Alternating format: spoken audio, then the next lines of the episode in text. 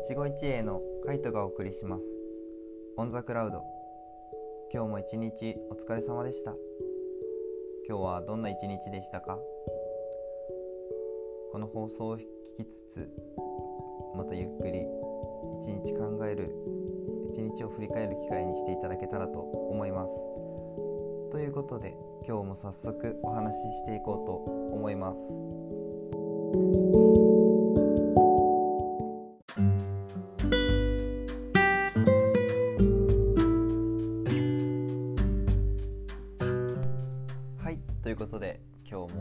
話ししていきたいと思います。今日は何のお話をしていこうかなと思っていたんですけどうーん今日は旅行かな？一番最初にこれもお話しした気がするんですけどうん、まあ趣味って言えるかなっていうちょっと微妙な範囲ではあるんですけど、まあ、旅行？旅というか、まあ、好きなのでそのお話をしていきたいと思います。なんですけどまだ海外行ったことないんですよ正直、海外だから早く行きたいなって思ってます。これも最初の時に言ったかな。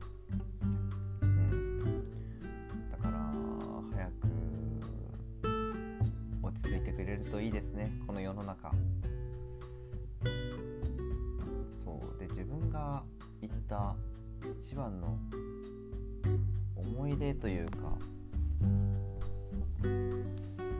心に残ってる旅行というか旅は、まあ、本当に国内なんですけど北海道行った時が自分の中ではすごい印象があって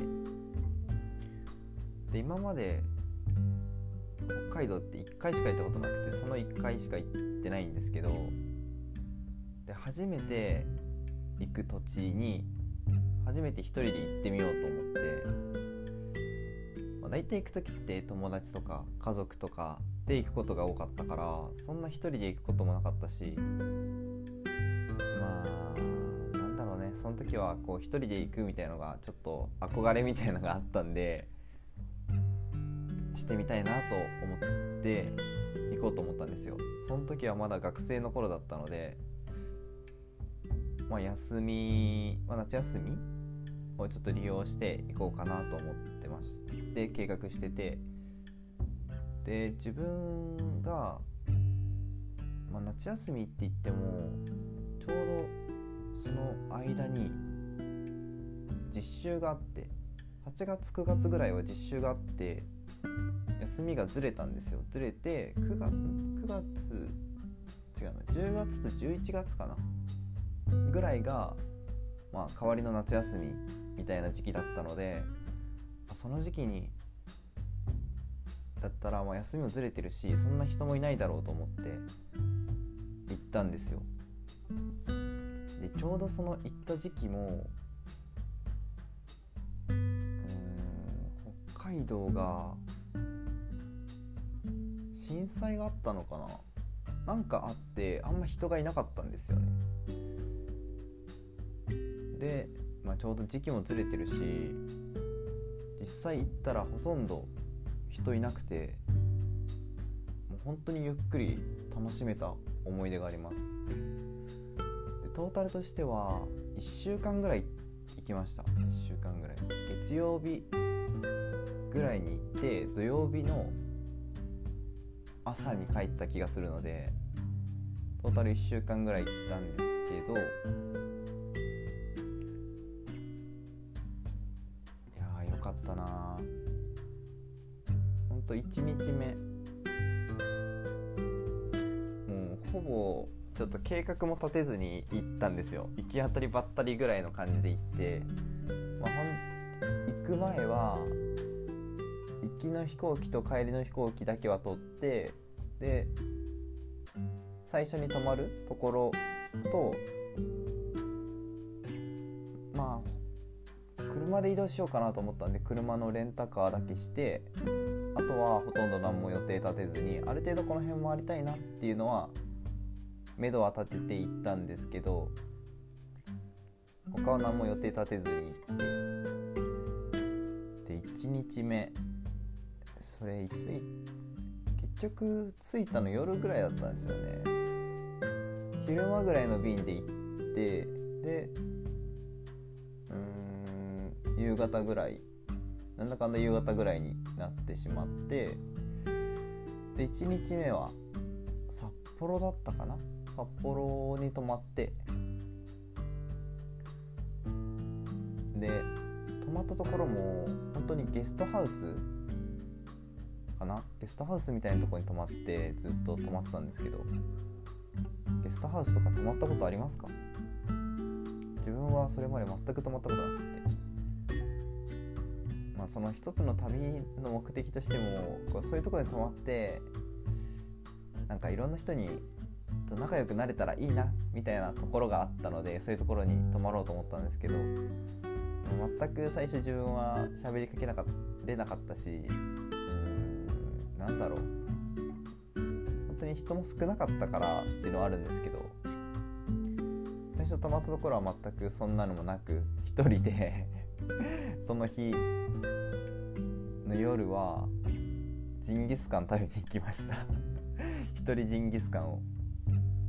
行ったところがあれだったのかな。あの結構多分チェーンみたいなところだったから人もめっちゃ並んでてでも一人で来てる人なんかいなかったけどまあ誰もいない土地だとそういうのもできるなと思って あんまり気にせず食べてました。でも本当に美味しかったその時食べたやつ。ジンギスカン。美味しかったな。ジンギスカンとちょっとなんだろうおつまみみたいなチャンジャだったかな？チャンジャみたいなもの頼んであとハイボールいっぱい頼んで。いやもう幸せやったその時は。美味しいお肉食べながら美味しいお酒飲んで。もう1日目から幸せな時間を過ごしてました。で次の日はちょっと記憶が曖昧なんでもしかしてちょっと日にちとかずれてるかもしれないんですけどか小樽行ったんですよ。あ最初のその計画としては北海道一ほぼ一周したいなって思ってて。で次の日は小樽行こうと思ってて小樽の方行ってで小樽でお寿司食べたいなと思ったんですよ。お寿司食べたいなと思ってその日は小樽行ったかなそうそうそう小樽行って。でまあ有名なお菓子屋さんっていうのかな。チーズケーキ。ルタオって知ってます？ルタオ。ルタオっていうチーズケーキが美味しいお店があるんですけど。えっ、とドゥーブルフロマージュだったかな。っていうところもあって。こもめちゃくちゃ美味しかったんですけど結構有名かな。北海道物産展とかそういうのでよくやってるしあと有名な六花亭とかかな？あとはバターバターチキンバターチキンじゃないか。ん？バター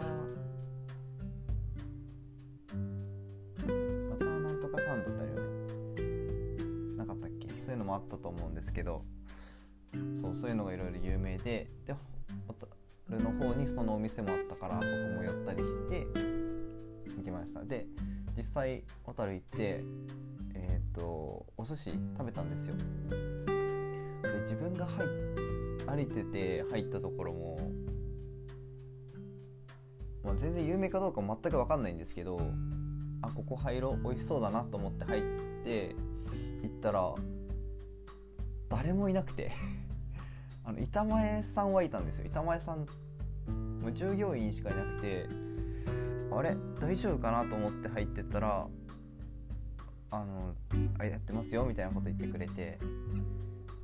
あよかったと思って。本当に自分行った時は本当誰もいなくて自分以外お客さんが。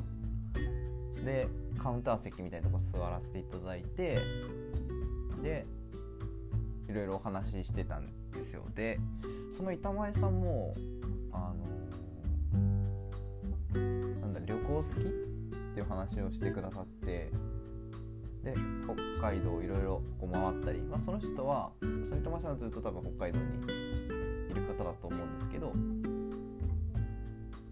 北海道いろいろ回ったりとかしててで最初自分の計画としてその一周するっていうのもあったんですけど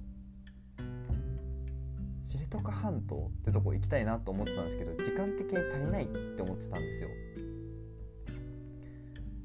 でもその板前さんとお話ししてた時にあれその日にちあったらいけるんじゃないって言われてでよく考えたら自分1日なかったことにしてたんですよ。本当は1日分ちゃんと時間あったのに その1日を勝手に消してて自分の中で。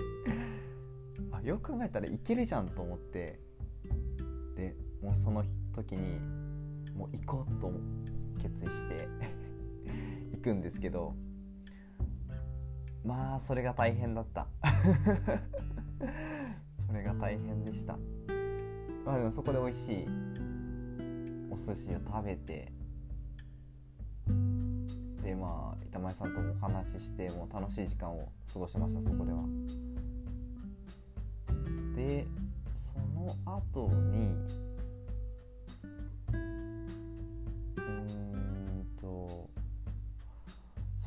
そのまま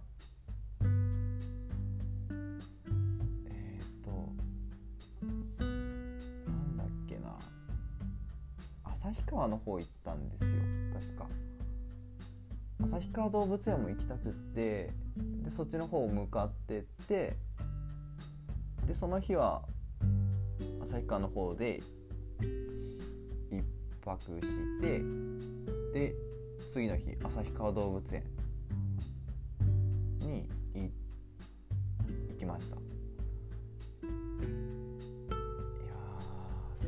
物園も本当に良かった。めちゃくちゃ近くで動物見えたしクマあれは北極熊なのか？何クマなのか分かんないけどクマも見えたしすごかったのはカバカバがすごかった。なんか下からカバが泳いでるところが見えてでガラス張りなんですよ。ガラス張りでえっ、とカバの足の裏がこう見えるっていう。めちゃくちゃ大きかった。カバの足の裏本当に大きくてびっくりしましたあれは。あんな大きいんだと思って。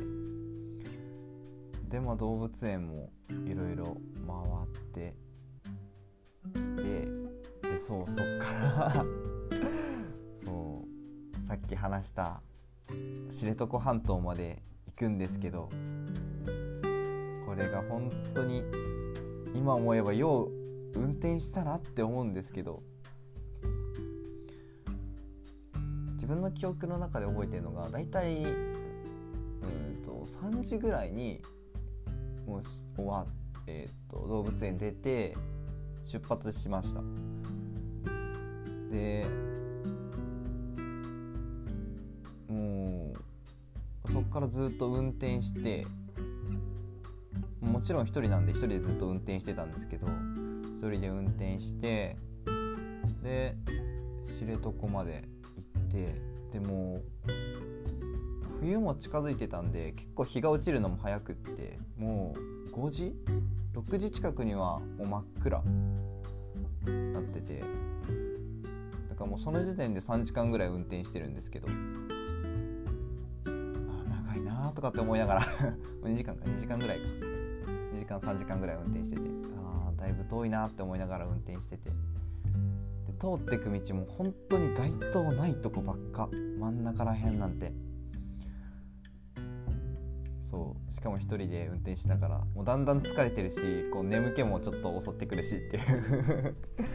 田舎の道を通るし全然あの車も通ってなくてちょっと怖かったんですけど。で結局なんだかんだ着いたのが8時でもうトータル、まあ、1回ぐらい休憩したんですけど、まあ、10分15分ぐらいしか休憩してなくてもう5時間ぐらいほぼぶっ続けで運転してました。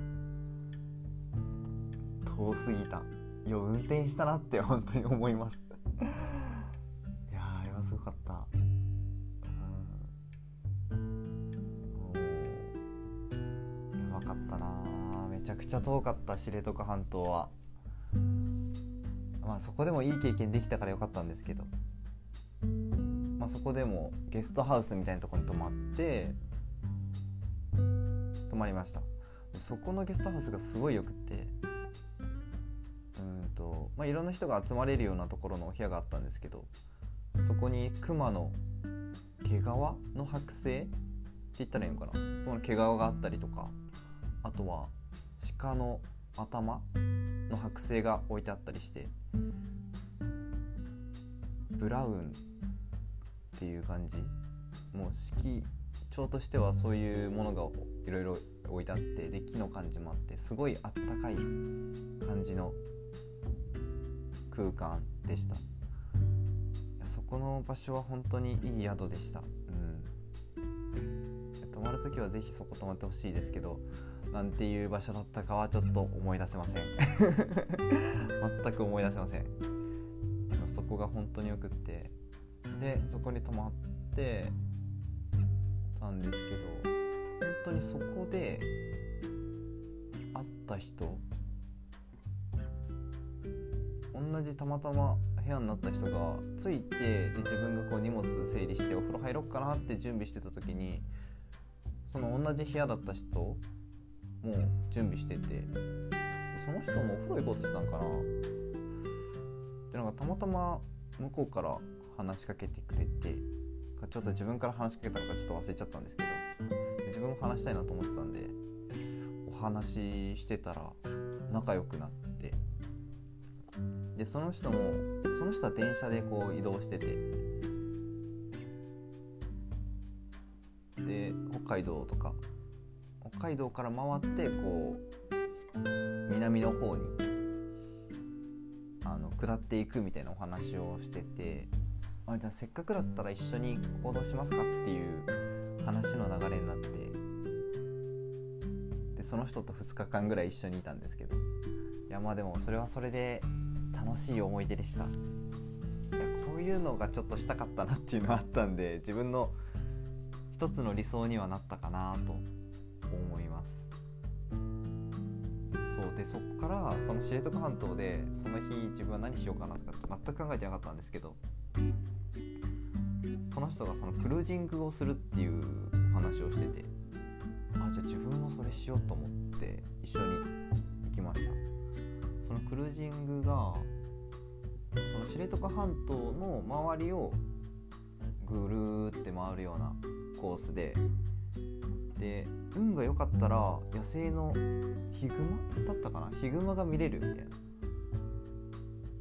見れたらラッキーだよぐらいの感じだったんですけど際2週間ぐらい見れてないっていう話をしててああまあじゃあ見れないよなとかって思ってちょっと、まあ、見れたらいいなっていうぐらいで期待してました、まあ、それぐらいの期待だったんですけど実際見れてめちゃくちゃ遠かったから あれだったんですけど2匹ぐらい歩いてるのが見えて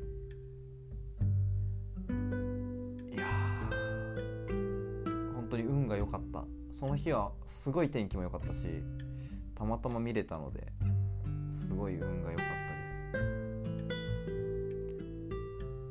です。そっから今度は帯広の方に帰ってきて帯広で花畑牧場行って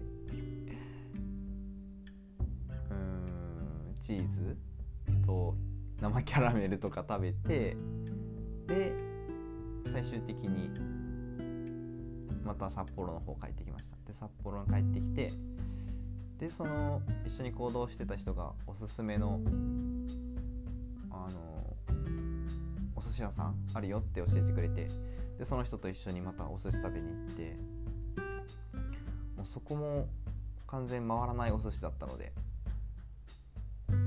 もう満足感しかなかった。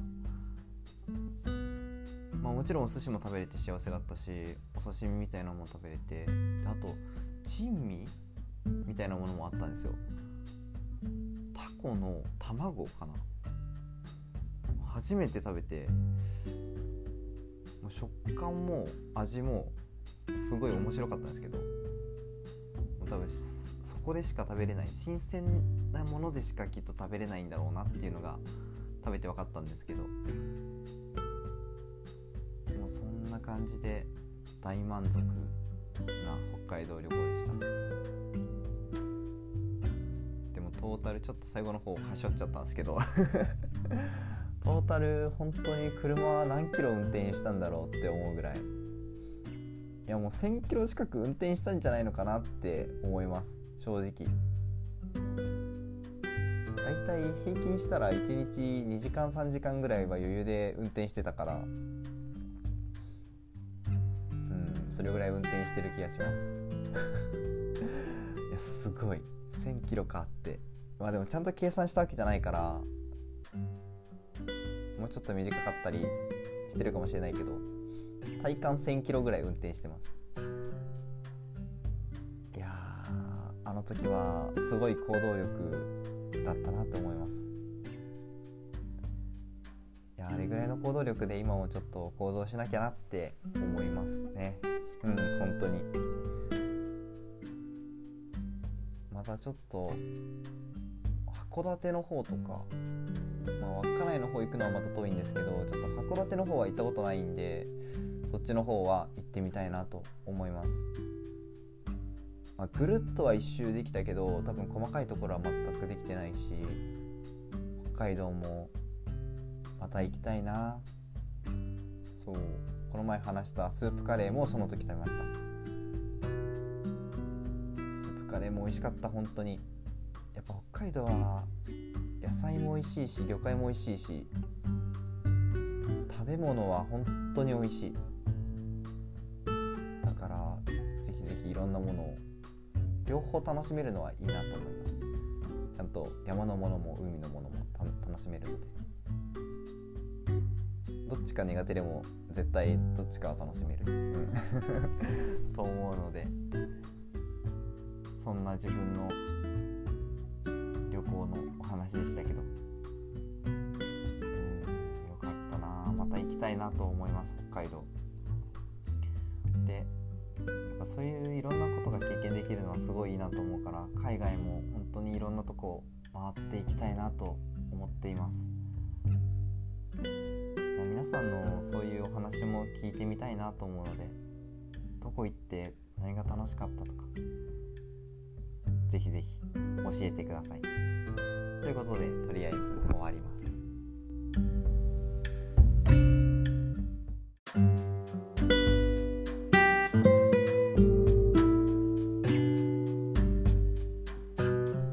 はいということで次のお話をしていきたいと思います話ということで何のお話をしていこうかなと思ってたんですけどこのままちょっと北海道にまつわる話をしていこうかなと思います。前回？前々回ぐらいかな。スープカレーの話をしたと思うんですけど北海道スープカレー有名なんですよ。それは知ってたかな？うんちょっと分かんないですけど知ったのかな？であとは他にもいっぱいあるとは思うんですけどその魚介とかも美味しいしあとはそうだな野菜とかも美味しいし、まあ、だからこそ、まあ、スープカレーとかも美味しいと思うんですけどあとは帯広行った時に食べた豚丼これも美味しくって帯広の名物だったと思いますが豚丼で自分は行くまで全く知らなくって。でいろいろ調べてた時にそういうのもあるんだってもしたしあとはその向こうで会った人とお話ししてた時に知ったのかな。どっちかだった気がするんですけど。それで帯広が豚丼が有名ってことでで帯広行った時にそれ食べようと思って食べる流れになったんですけどその豚丼も本当に美味しかった。いや結構大きい茶碗かな？茶碗っていうかえっ、ー、となんだ？丼か。丼の上にだろう。自分で親指と両手で親指と人差し指をこうくっつけて円作ったぐらいのもうちょっと大きいかな。もうちょっと大きくした時ぐらいのうんと1枚のお肉が3枚ぐらいだったかな？3枚4枚。乗ってて。であれもう何ていう味付けなんだろうな。また言い表しにくい。豚の生姜焼きではないしちょっと甘辛いというか甘辛いタレで作られてて。でそれがまた美味しいんだよな。ご飯との相性もすごいあって すごい美味しかったんですけど。北海道行った時は本当美味しいものしか食べてない。もうずっと食べてた記憶があるんですけど。その豚丼が美味しかったのがすごい忘れられないです。うん。でも正直美味しかったなっていう思い出もあるけどまたこれも。でも本当にどんな味だったかなって言われると 自信はないです。言える自信がないあんまり。けどこれが美味しかったなっていう記憶があって。そう。いやだからこの豚丼ちょっと家でまた作ってみたいなと思って今お話を始めてみたんですけど。豚丼どうやって作れるんだろう。ちょっと調べてみよう。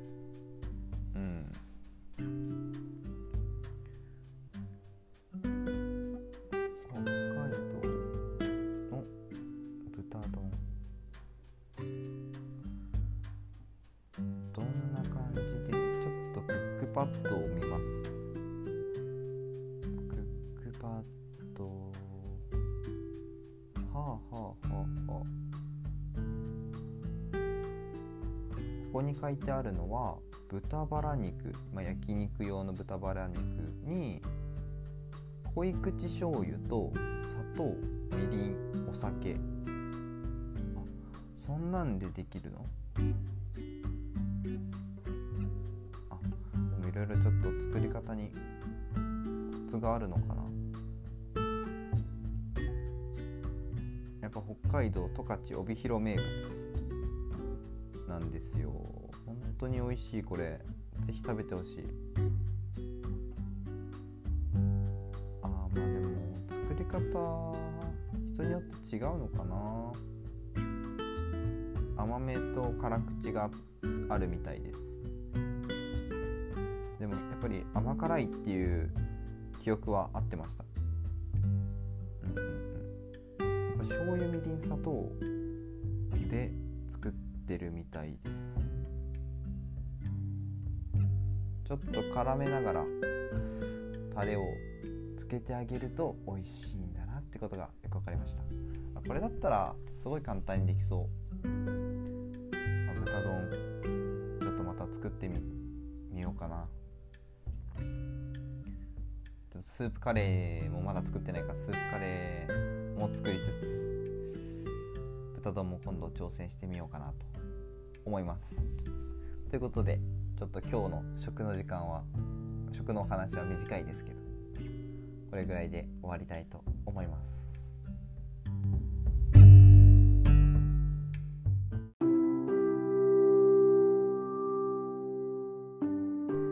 ありがとうございますここまで聞いてくださって今日は最初の北海道の話がすごい自分の中で盛り上がりすぎて結構いつもより長めにお話ししてました。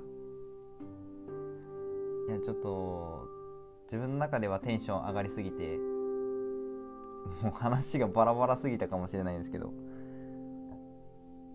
うん、もう絶対まとまってなかった。もうあっちこっちにお話が飛んでた 気がします。いやもうちょっとうまくまとめてお話ししないとなと。そうしないとやっぱ伝わんないかなと思うからもうちょっとうまく喋れるようにしていけたらいいなと思ってます。まあ、そこに続いてちょっと北海道の食のお話もしてうん。今日はこれぐらいでちょっとまとめてみたんですけど。まあでもよかったかなこんな感じで今日は。ぱり旅行行きたいないろんなとこ遠出したいなと思うんですけどなかなかな行けてないのでちょっと近場から人が少ない時間を狙いつついろいろ行きたいなと思います。ということで今日もここら辺で終わっていきたいと思います。今日もここまで聞いてくださってありがとうございました。ゆっくりと一日を振り返ることはできたでしょうか？いやもう寝落ちしてるんでしょうか？もう完全にそんな感じだとは思うんですけど。今日もまあゆっくりこのまま寝ていただけたら嬉しいなと思います。もう寝てるかもしれないけど。はいということで終わります。ではまた次回お願いします。